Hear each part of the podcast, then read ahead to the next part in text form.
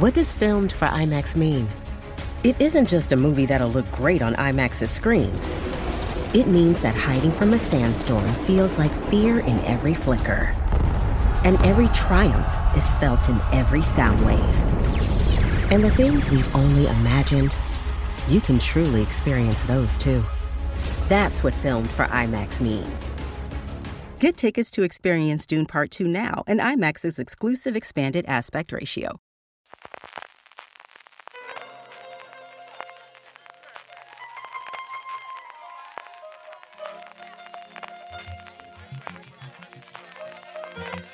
Estás escuchando Fuera de Series con CJ Navas.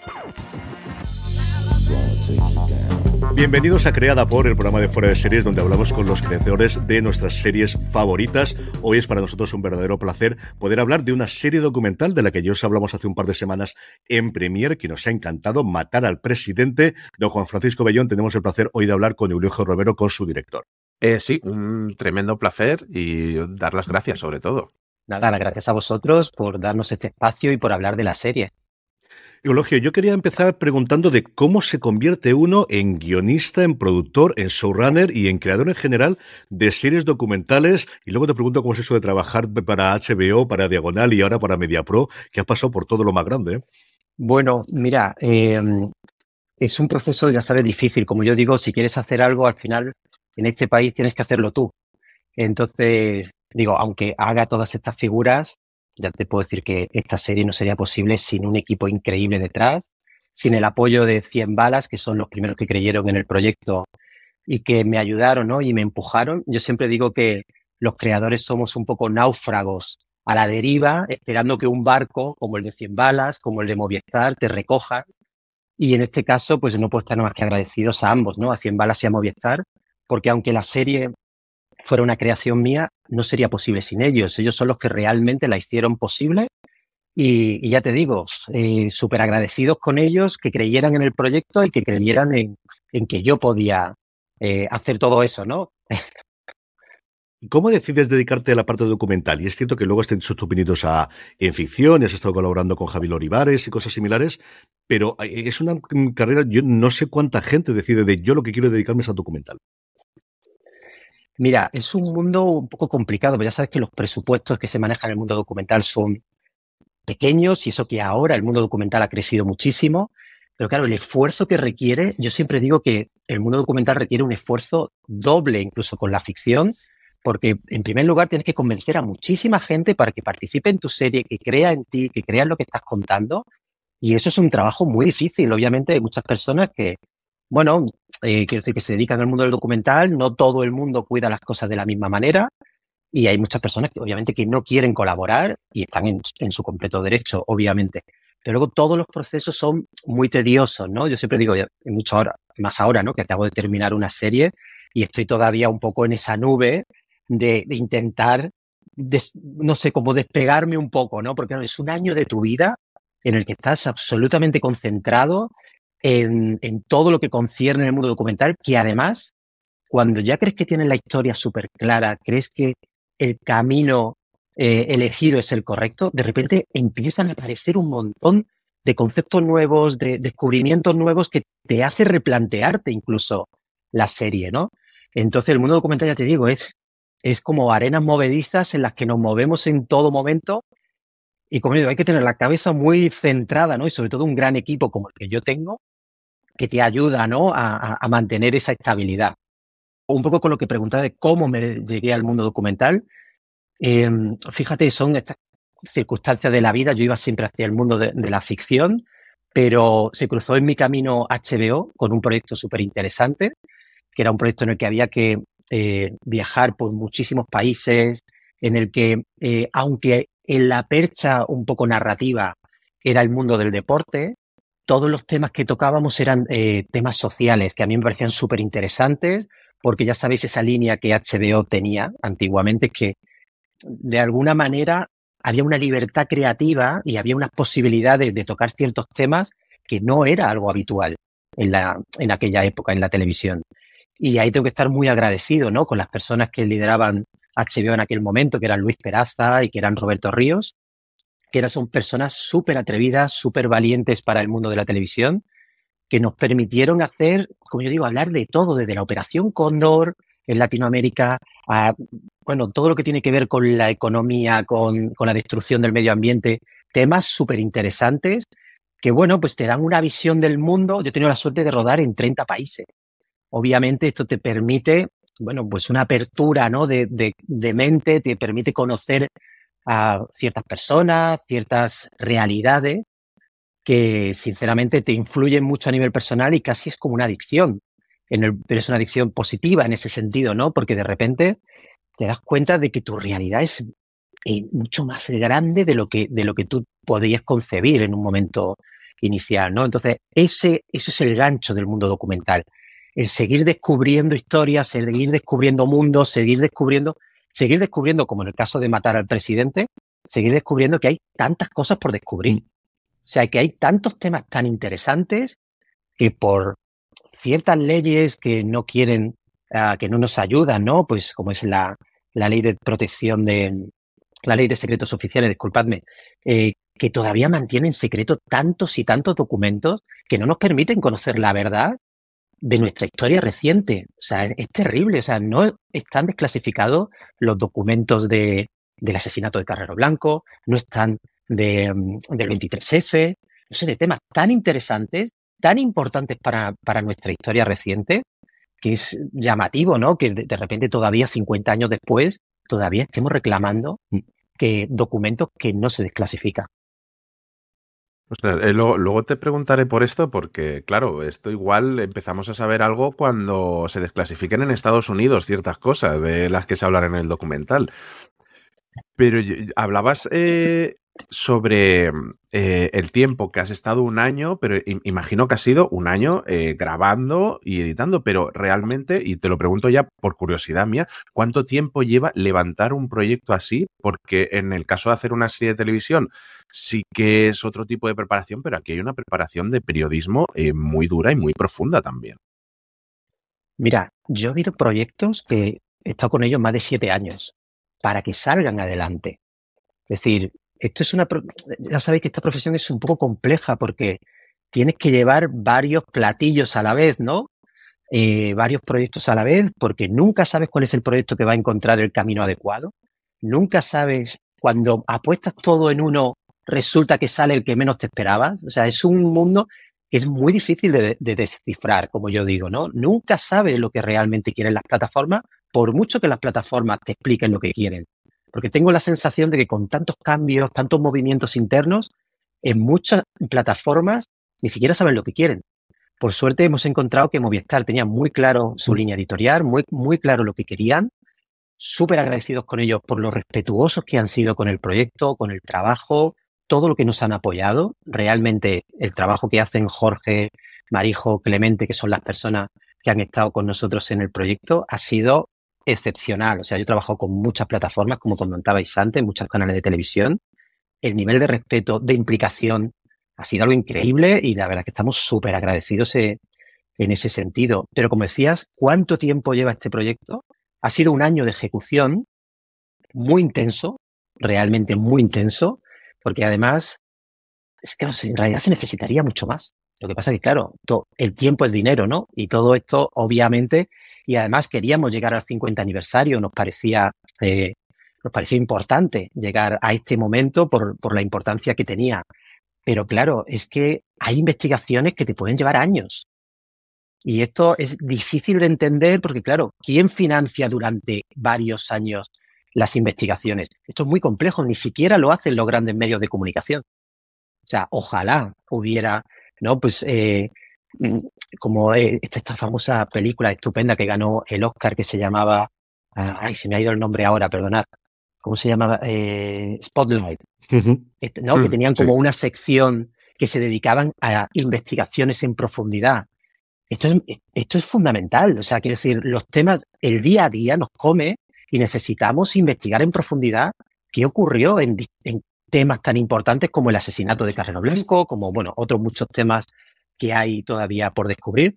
Pero claro, yo antes, y tengo que decir que en el caso de matar al presidente tuvimos mucha suerte, porque yo creo que estuve aproximadamente un año investigando, preparando el camino, obviamente mientras que hacía otras cosas, porque como yo digo, hay que, hay que comer, ¿no? Hay que, hay que salir adelante, entonces tienes que compaginarlo, no te puedes dedicar en exclusiva a investigar porque es difícil que hoy en día alguien te financie eso.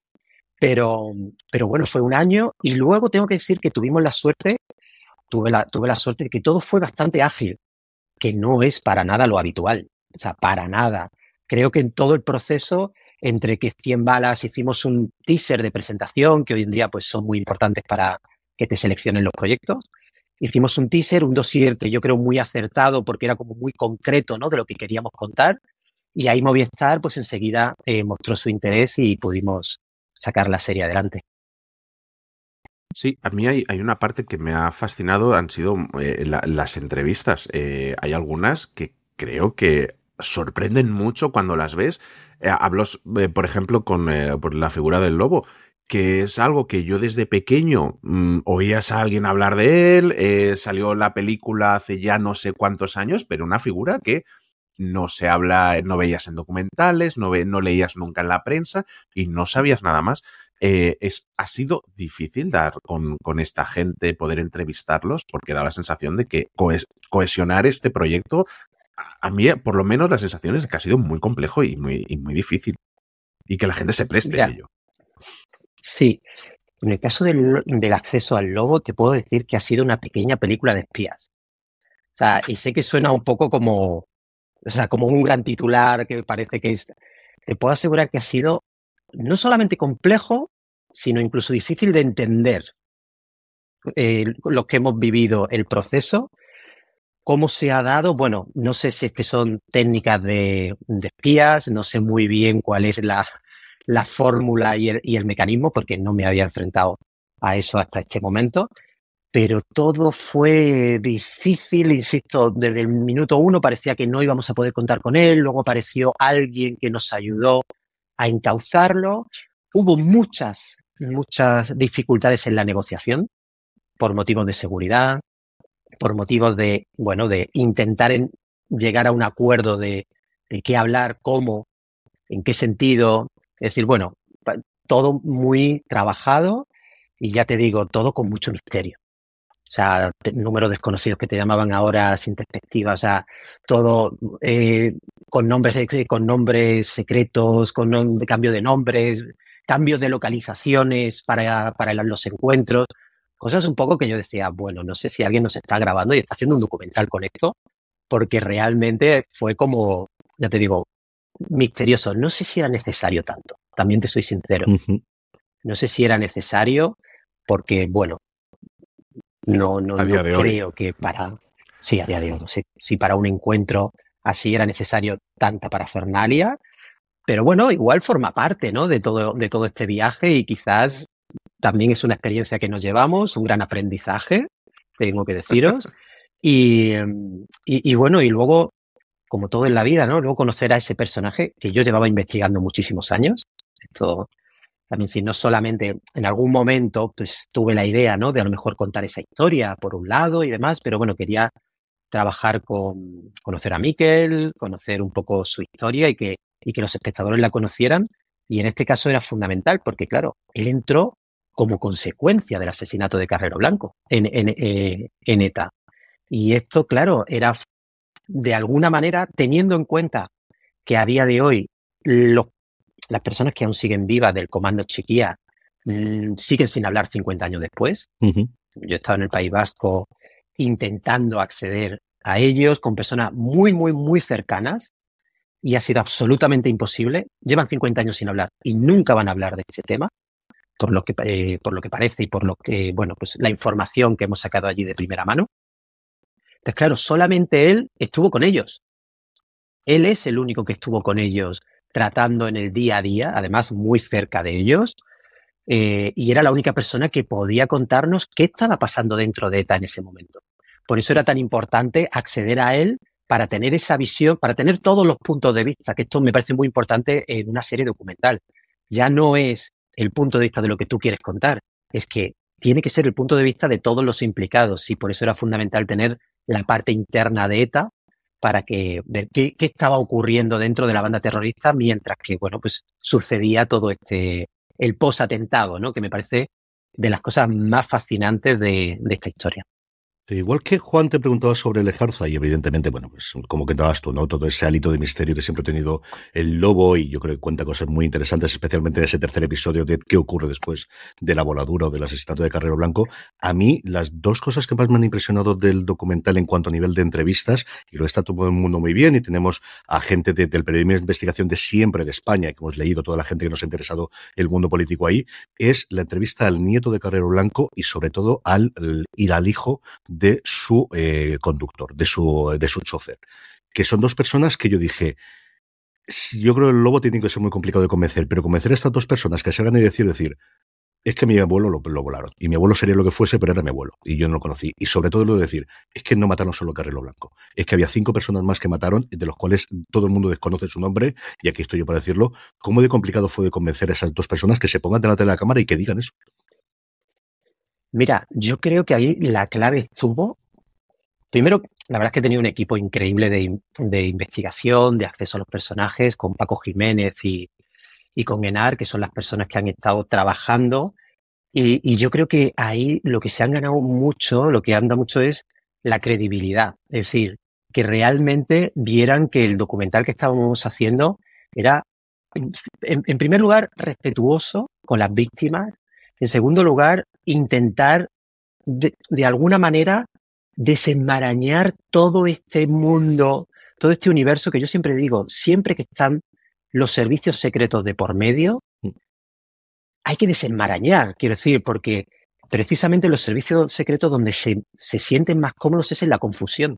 Es decir, en, en, generar confusión es donde ellos hacen su juego y donde y es lo que realmente luego da tantas teorías, ¿no? Algunas poco conspirativas, otras más documentadas, pero en este caso yo creo que fue la confianza que, que, creo que generamos en cuanto al proyecto, en cuanto a la seriedad, y eso ya te digo que el equipo de investigación que trabaja pues, en el acceso a los personajes, creo que el mérito 100% es de ellos, porque realmente hicieron un trabajo increíble demostrándoles, y ya te digo, creo que con el resultado creo que están bastante satisfechos los familiares, demostrándoles que que íbamos en serio, que queríamos hacer algo, insisto, muy respetuoso con las víctimas, muy, independientemente, sin color político. Quiero decir, está todo tan eh, politizado, ¿no? Eh, tan mediatizado que nosotros, bueno, independientemente de, de, de, mi corriente política, que, como yo digo, a nadie le debe importar, o yo no debo demostrar en, uh -huh. las, en las series documentales, ¿no? Creo que lo importante es que habían asesinado a tres personas. Eso era lo importante habían asesinado a tres personas y las consecuencias de ese atentado fueron bueno, pues yo siempre digo que este es el, el, atentado más importante de la historia reciente de España, porque ningún asesinato, ningún atentado ha tenido tantas repercusiones sociopolíticas. Es decir, este es el inicio de la transición, es el empuje, la transición, porque Carrero Blanco estaba cogiendo un enorme poder, porque Franco estaba ya en la sombra con eh, con, demencia senil y bueno, pues ya estaba casi, eh, no, digo, no digo apartado porque obviamente seguía manejando los hilos desde la... Tal, pero, pero obviamente Carrero Blanco estaba consiguiendo un poder que a nadie le interesaba. Este es el gran, el gran tema y la clave de, de todo esto. Es decir, a nadie le interesaba que Carrero tuviera tanto poder porque en ese momento todo el mundo estaba luchando por la sucesión de Franco y había eh, miedo, ¿no? De alguna manera que Carrero Blanco continuara con, con la tendencia dictatorial de, de Franco.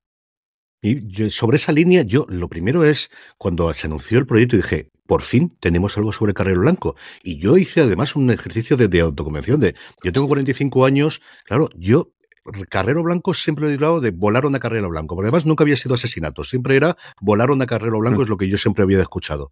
Y luego hacía prensa de digo, yo creo que sé más del asesinato de Olof Palme, ya no te digo del JFK, que por supuestísimo, pero si me apuras el de Olof Palme, que el del que fue el presidente del gobierno en este momento, en el que mmm, sabemos que fue ETA, pero nunca ha estado claro, han sacado libros aparte, pero es una cosa que es alucinante que solamente 50 años después, tanto tiempo y tan poco tiempo de otras cosas, no sepamos y he tenido varios momentos. Yo creo recordar que cuando me dio por leer por esto fue cuando hubo el atentado, el atentado en su momento a, José María cuando estaba en la oposición, y yo creo que fue un momento de revitalización, ¿no? Y se habló de los magnicidios en España, pero sobre lo que no se habla absolutamente nada. ¿Cuándo fue el impulso o en qué momento tienes tú el impulso de quiero contar la historia de Carrero Blanco? ¿Es cuando se acerca el 50 aniversario? ¿Lo tenías siempre en la cabeza, Eulogio? Mira, yo empecé analizando la época de la transición, con, de hecho con Javier Olivares, porque nos parecía uno de los momentos más importantes de nuestra historia reciente y más interesante y de los que menos se ha hablado en el audiovisual español. Es decir, tú empiezas a pensar en mm. la transición española, es que no, o sea, obviamente hizo televisión española la famosa, la famosa serie, documental, ¿no? Que mm. fue, que fue además muy, muy bien hecha y tal, pero enfocada solamente en el éxito de la transición española. Y claro que fue un éxito. Pasamos de una dictadura a una democracia. No puede haber más éxito que eso. Eso, eso es un éxito que tenemos que celebrar todos. La cuestión es, pero nadie ponía eh, el foco sobre las sombras de cómo se construyó aquello. Y entonces parece que hay como un miedo a, ese, a, revisionar las cosas, a, revisarlas y a, y a entender cómo se hizo, porque, seamos sinceros, se hicieron muchas cosas mal, algunas necesarias, algunas muy probablemente eran necesarias si no había otro camino. Pero se hicieron muchas cosas mal y no pasa nada por hablar de ellas, no pasa nada por eh, revisitarlas y por entenderlas mejor y entender por qué se hizo, porque hay que ver aquella época con los ojos de aquella época, que viene de una dictadura, que viene de mucha represión, que viene de, de mucho sufrimiento, de personas que tenían que irse de nuestro país porque eran perseguidas, que el otro día me, decía Carlos Estevez, que es una persona que estoy enormemente agradecida por, por haber compartido su conocimiento, porque es, para mí es la persona que más sabe de Carrero Blanco en nuestro país. Él decía, dice, la gente ya no se acuerda, pero tú no podías ir más de tres personas andando por la calle juntas.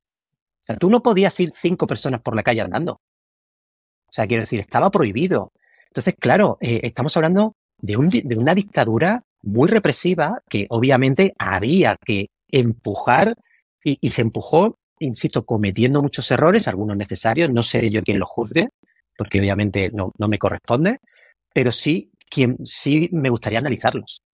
Quiero decir, creo que sí nos corresponde analizarlo, no juzgarlo, que son dos cosas completamente diferentes. Entonces, yo me, me sentí completamente atraído por esa época. Eh, hicimos una serie eh, preparamos una serie, Javier Olivares y yo, de ficción, de espionaje de esa época, que quizás no era el momento, quizás las plataformas, las televisiones en España no estaban preparadas para, mm, en ese momento, para hablar de eso. Ojalá que ahora sí. Eh, y ahí, y ahí vi claramente que había una historia enorme que era la influencia de Estados Unidos en la transición española en todos los eventos. Como dice Alfredo, bueno, decía, pobre mío, que murió hace unos años, Alfredo Grimaldos, que es un periodista increíble, que él hizo, yo creo que él abrió el camino, él hizo un libro súper interesante que se llama La CIA en España, en la que él explicaba todos los eh, eventos, los, bueno, pues todo lo que estaba relacionado eh, la CIA y Estados Unidos en relación a España. Y todos los sucesos importantes de España, Estados Unidos estaba detrás de una u otra manera. Entonces, claro, de repente todo eso te abre un universo que además es un universo muy hollywoodiense, ¿no? En el que de repente tú empiezas a decir, oye, perdona, perdona, la CIA, el Servicio Secreto Español, eh, eh, participaron en todo el proceso de, de, transición, en todo el proceso de influencia sociopolítica en los años 80. Hay casos maravillosos cuando en los 80 expulsaron a la CIA de España. Expulsaron a la CIA de España porque estaban como hace poco, no sé, ahora acaban de, expulsar a dos espías de la CIA y han intentado que no haya mucho ruido sobre el tema. Que ella me dice, oiga, nos estaban espiando, estaban comprando a nuestros propios espías y, y, no, y no pasa nada. Bueno, no serán tan amigos cuando, cuando están espiándonos y cuando están intentando, eh, eh, pues bueno, eh, desvelar, ¿no? Sacar nuestros secretos a, pues eh, eso eh, corrompiendo ¿no? a nuestros propios espías. Entonces ahí había para mí un mundo fascinante que al principio, soy muy sincero, no sabía cómo estructurar. O sea, no sabía cuál, e, el foco, pero de repente rápidamente lo entendí. Entendí que era a través del true crime, que era a través, a través de, del asesinato de Carrero Blanco, que es donde ahí se empezaban a desvelar todas las capas, todas las capas de la lucha interna del régimen, de la influencia de la, de la CIA y de Estados Unidos en España, y ahí cobraba todo sentido con, con algo pues que era tan importante como el asesinato del presidente. Eh, me encanta porque creo que no sé si lo hablé en, el programa cuando analizamos la serie o lo hablamos fuera de, grabación, porque es que justo le decía a Carlos, tío, pero que es que esta historia da para una pedazo de serie que es espectacular, ya solo con lo que hace la CIA, con lo que, con las casualidades que le pasan a los etarras por otro lado, que algunos desaparecen los más convenientes, todo, pero si es que la historia es, una pasada, si es que esto da para, para un peliculón de Hollywood o para una de serie. Y me alegro que esté ese guion ahí hecho y, y que ojalá veamos algún día materializado una serie, porque yo de verdad que es que creo que esto es un serión. Y luego, claro, a raíz de esto, es que el, el documental tiene un ritmazo que es espectacular. A mí, y me encanta porque es que incluso os, o, o la sensación que yo tengo es que os atrevéis a tener incluso un alivio cómico, que sería algo más típico de, ver en una serie como es ese representante de Estados Unidos que siempre sale a decir, uy, nosotros, ¿cómo íbamos a hacer todo esto? Por favor, ¿cómo se va a dudar de nosotros? Sí. Es un caso curioso el de Tim, Tim Wayne, premio Pulitzer, que se dice rápido. Es un caso muy curioso porque eh, es un, un, periodista muy reconocido, eh, que no seré yo quien, que le critique ni nada, ni nada similar, pero tengo, la, tengo una sensación como que en sus libros era de alguna manera mucho más contundente con, con las acciones de la CIA. Sin embargo, con el paso del tiempo, tengo la sensación de que sus opiniones se han difuminado, se han diluido un poco. Cada uno será responsable, ¿no? De su, de su, de sus actos, como yo digo. Pero sí, y es una tendencia que, bueno, investigándolo mucho, parece que hay tendencias en Estados Unidos de que muchas de las muchas personas que, que critican y que, bueno, descubren muchas cosas de, la, de lo que la CIA ha hecho, y precisamente no es que la CIA hayan sido corderitos, mm. precisamente llevan décadas y décadas eh, or, orquestando golpes de Estado, asesinatos, bueno, haciendo de todo. Y, y me sorprendió, os soy muy sincero, nunca lo había contado. O sea, me sorprendió mucho su tibieza en relación a, a, la participación de Estados Unidos. Ojo, en lo, no en el atentado de Carrero Blanco, ¿eh? Eso es, eso es diferente. Porque además yo soy de los que piensa que hay que diferenciar muy bien entre conocer lo que, lo que estaba ocurriendo y organizar lo que estaba ocurriendo. Son dos cosas completamente diferentes que ojalá en el documental hayamos sabido mostrar, porque muchas veces esa línea es muy débil, es muy débil, es muy difícil de mostrar, depende mucho también de, de, de, de bueno, como cu cuánto quieras que la CIA participe. Porque también tenemos una tendencia, quiero decir, yo llevo haciendo muchas entrevistas esta semana y la anterior, y parece que, que todo el mundo está deseando que yo diga, la CIA organizó todo. Digo, bueno, ok, a ver, lo que contamos en el documental es, creo que es claro. Obviamente ponemos algunas teorías sobre la mesa que intentamos contrastar. Eso, eh, eso sí, porque hay personas que están a favor de unas teorías y personas que están en contra. Lo que hay que dejar claro es que hasta que no se desclasifiquen los documentos de la época, no se va a saber el grado. Lo que sí sabemos son los hechos, sí sabemos, se sabe, la embajada lo sabía la, embajada sabía que había unos chicos con un de mono azul con movimientos muy extraños y que ellos avisaron a, a los servicios eh, secretos españoles, que avisaron a, en este caso, a Eduardo Blanco, que era el máximo responsable de la seguridad eh, de la época, lo sabían, sabían que estaban allí. Entonces, claro, eh, los servicios secretos españoles fotografiaron a Argala, que era uno de los terroristas más fichados de ETA el día de antes. El mismo día por la mañana, justo, si no recuerdo mal, una hora y 32 minutos para ser exactos antes del atentado, a un coche del Servicio Secreto Español le piden que se retire de la zona, sin darle ningún tipo de explicación. ¿Por qué retiran aquel coche?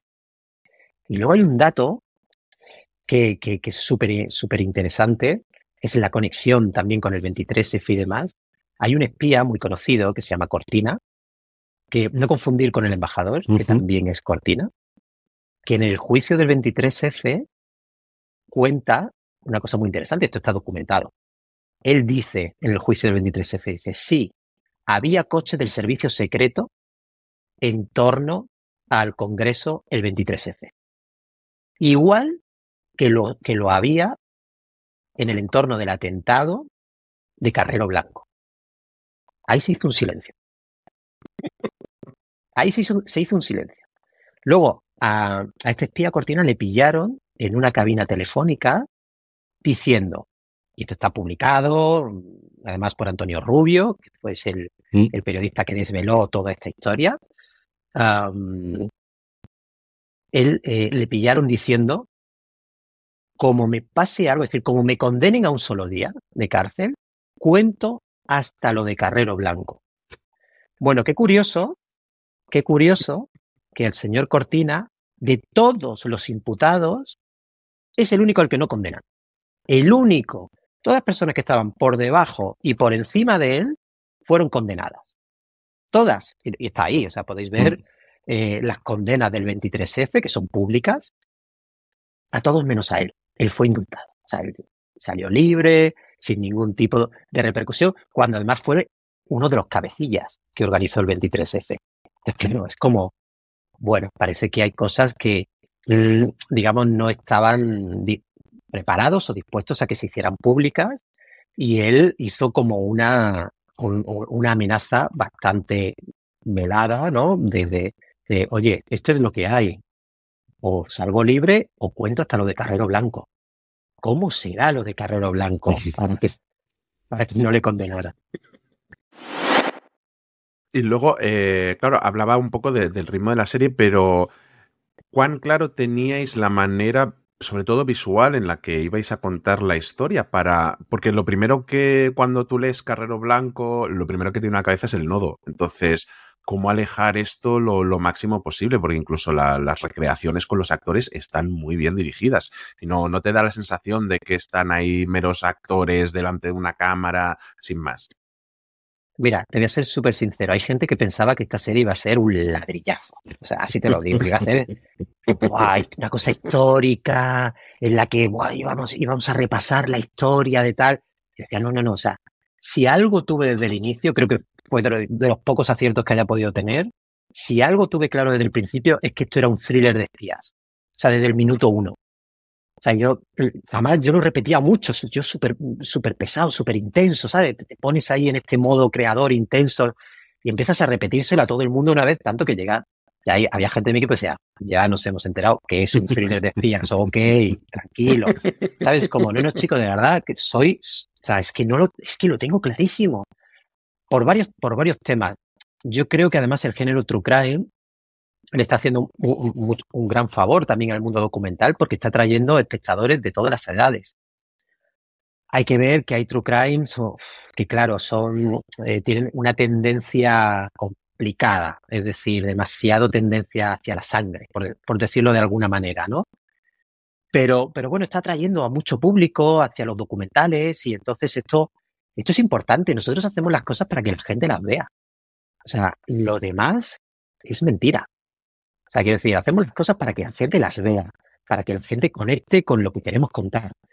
Y yo tenía, pues, eh, tenía la idea de que este documental llegara a cuanta más gente mejor, con esta, teniendo claro que era el asesinato más importante de la historia de España, yo quería hacer un true crime, quería hacer un thriller de espías, que era un true crime, pero mezclar lo bueno de ambas cosas, ¿no? Del thriller de espías, de la ficción y del true crime documental. Y en esa fusión eh, queríamos generar un viaje. Es decir, que estos fueran 50 minutos por episodio en el que tú estuvieras agarrado a la silla diciendo, Dios de mi vida, la cantidad de cosas de las que me estoy enterando, porque yo quería que el espectador tuviera la misma sensación que yo tenía cuando iba investigando. Que decía, cuando ya pensabas que no había más, había una doble vuelta. Y cuando pensabas que esa doble vuelta era insuperable, había una triple. Y decías, vamos a ver, o sea, ¿en qué momento Nadie ha hecho una serie documental de Carrero Blanco. O sea, es que es absolutamente increíble la cantidad de elementos sorprendentes Y, y como decíais antes, cuando yo hablaba con la gente, la gente solamente sabía dos cosas. Que ETA había asesinado a Carrero Blanco, y eso es cierto. ETA asesinó a Carrero Blanco. La cuestión, que es donde se mueve la serie, es, ¿lo pudieron hacer solos? ¿Pudieron hacerlo sin ayuda por parte de otras, eh, de otra, u, otras organizaciones? Según el fiscal de aquella época, no. Él mismo comentó en la apertura del año judicial de 1974, en septiembre, hizo una declaración pública que dejó a todo el mundo pasmado, ya os lo digo, en la que decía que era motivo de la causa investigar si había habido otras organizaciones. Y según el, el juez del caso, al que le quitaron el caso, tampoco. O sea, también, o sea, también hubo alguien detrás y CIA conocía los movimientos. Eso ya no son opiniones nuestras. Eso son opiniones del fiscal y del juez, que obviamente son, o se supone que son las personas que más sabían del caso. Y de ahí surgió todo esto, ¿no? Pero ya os digo, queríamos un thriller que, te atrapara porque es lo que a mí me gusta ver. También soy muy sincero. A mí lo que me gusta en este tipo de casos es no tanta documentación, tanto informe, tanto no sé qué, que llega un momento en el que también te satura. O sea, yo he visto muchos documentales, ¿no? Como de JFK, como decíais, de Oliver Stone y tal. Llega un momento que me veo abrumado por tanto documento. Y yo entiendo que los documentos generan esa veracidad, ¿no? Y generan ese, bueno, pues esa concreción y demás. Pero claro, ellos tienen la ventaja en Estados Unidos de que, el otro día me preguntaba, ¿no? En la radio me decían, ¿por qué has elegido las ficciones y tal? Digo, estamos en un país donde, uno, el material de archivo se trata fatal, o sea, hemos guardado muy poco material. Mm. Hemos, lo hemos guardado, hemos guardado poco y mal, y con mala calidad. No se desclasifican los documentos, no se desclasifica nada, no tienes acceso. La gente tiene, mm, como yo digo, eh, mucho miedo de hablar de ciertas cosas. Entonces, claro, es muy difícil hacer series documentales como las hacen, eh, como las hace Oliver Stone, por cierto, que insisto, ah, para mí en algunos casos son un, no digo Oliver Stone, digo en algunos casos son un poco tediosas cuando hay tanta documentación que me inunda, porque la gente, además de conocer la, eh, esta historia o cualquier otra en un documental, quiere divertirse. Cuando tú pones algo cuando digo divertirse, perdona, más entretenerse. O sea, quiere que sea algo entretenido, o quiere que sea algo cercano con lo que conectar. Entonces, no sé si lo hemos hecho bien o mal, pero esa ha sido nuestra intención. Que la gente se lo pasara bien, se, entretuviera, pero que conociera lo, lo interesante que era esta historia y la cantidad de aristas, elementos y demás que tenía, que también os digo, muchas cosas no hemos podido tocarlas porque la historia es incluso mucho más amplia porque ya empezaba a ser un mar de, nombres, o sea, empezaban a aparecer un montón de personajes, un montón de tramas paralelas, que eso también lo que hace es, pues un poco también, hace, que te pierdas un poco en la narrativa. Entonces tomamos algunos, tuvimos que hacer algunos sacrificios, que yo entiendo que la gente que conozca muy, muy, muy bien la historia puede reconocerlos, pero tienes que hacer algunos sacrificios que a veces te duelen a ti mucho más que a nadie, para que la historia fuera lo más limpia y lo más entendible posible para el espectador sin, sin, sin estar muy recargada. En esa línea que comentabas tú, eh, yo creo que lo más complicado de luego era quitar, porque como dice Juan, para mantener el ritmo que teníais, lo que comenta, y es una serie en la que era continuamente de no puede ser, no puede ser, oye, oye, oye, ¿pero qué me estás contando? ¿Pero qué puede ser, no?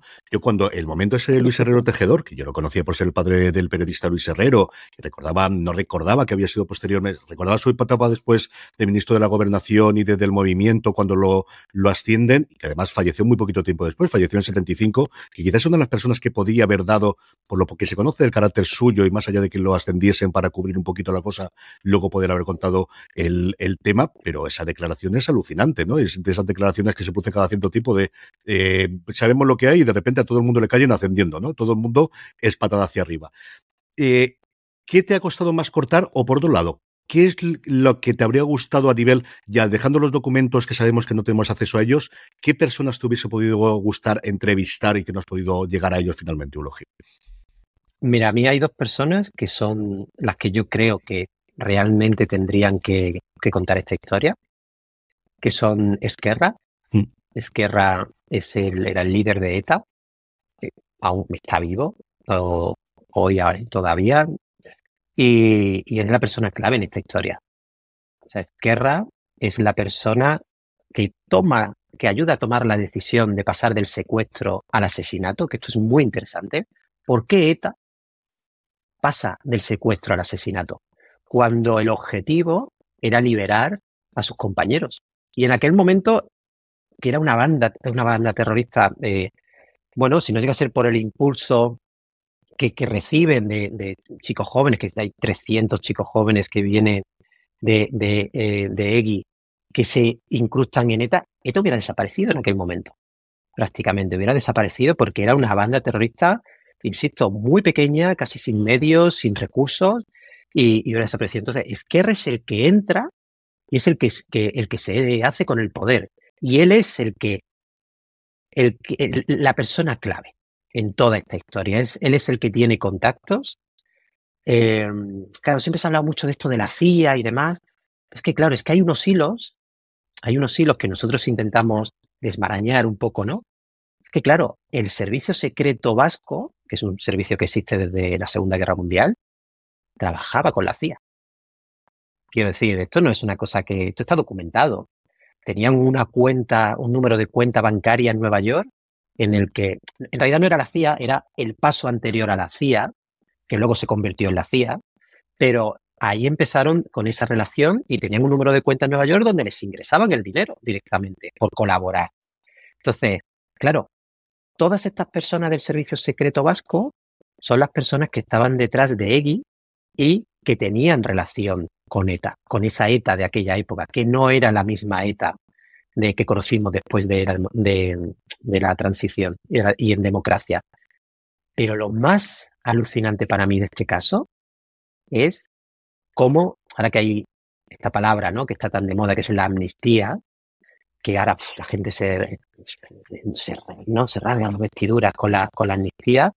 Bueno, en aquel momento se amnistió ya no solamente a, mucha gente que obviamente era necesario hacerlo, era necesario hacerlo en aquel momento porque veníamos de una dictadura, veníamos de, una situación muy compleja, con unas leyes terribles que, bueno, no te permitían ni siquiera, como yo digo, ser tú mismo, ¿no? Ser homosexual, eh, la libertad de expresión, lo que quisiera.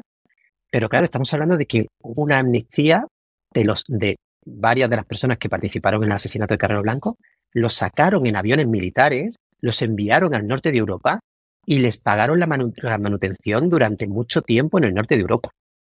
Esto lo hicieron con Esquerra con Wilson y con algunos miembros más de ETA. Simplemente para, bueno, para que hubiera, digamos, una transición, fue una especie de acuerdo interno, según nos han contado eh, recientemente, una especie de acuerdo interno para que ETA no, no influyera de ninguna manera violenta en la transición y poder tener una transición eh, bueno, lo más suave posible, ¿no? Que, pero claro, estabas amnistiando a los, a los asesinos de un presidente sin juzgarlos. O sea, es un dato muy increíble. Y ya te digo, yo no lo juzgo, ¿eh? Esto, yo no, yo no digo si esto está bien o está mal. Yo lo que digo es que llama mucho la atención que tuvieran el valor de hacerlo por un lado y que lo hicieran por otro. Entonces, claro, de repente son, es algo que, o que hay una cosa, a mí me llama mucho la atención, que esto lo cuenta muy bien Carlos Estel, es que cuando los detienen dentro de la Operación Lobo, prácticamente no le preguntan por el asesinato de Carrero Blanco. Es decir, mm. nadie quería saber nada, del asesinato de Carrero Blanco. Era como, es que quemaba en las manos. Nadie quería abrir el caso Carrero Blanco porque sabían que el que lo abría podía tener repercusiones. Entonces, claro, como dice Carlos Esteves, perdona que, le cite tanto, pero es que para mí es, ha sido una persona muy importante en, esta, en este documental. A Carrero Blanco se le asesinó, pero es que al día siguiente se le olvidó. Y entonces nadie quería, eh, pues, bueno, pues investigar, profundizar en todo esto. Por eso la investigación fue absolutamente desastrosa y por eso quedan, quedaban tantas cosas por conocer del asesinato. ¿Y a, día de hoy os han puesto alguna traba a la hora de preparar el documental o, ha habido gente que os ha dicho, oye, mejor esto no? Eh, hablando Mira, lo que sí me llamó mucho la atención es cuando intentamos entrevistar a una persona importante del servicio secreto, que hemos comentado ya, em, dijo unas palabras que a mí me llamaron mucho la atención, es, nos hemos reunido no sé quién, que esto fue algo que me dice, nos hemos reunido y hemos decidido que no, que ninguno va a hablar sobre el atentado de Carrero Blanco. O sea, 50 años después intentas hablar con personas que estuvieron en el servicio secreto y te dicen que se han reunido. Ok, vale, fenomenal, no sabía yo que era necesario, ¿no? O sea, reunirse para... Y que han decidido que no iban a dar. Pasó un poco parecido cuando intentamos acceder a, Esquerra y a otras personas que estaban vinculadas al Comando Chiquía.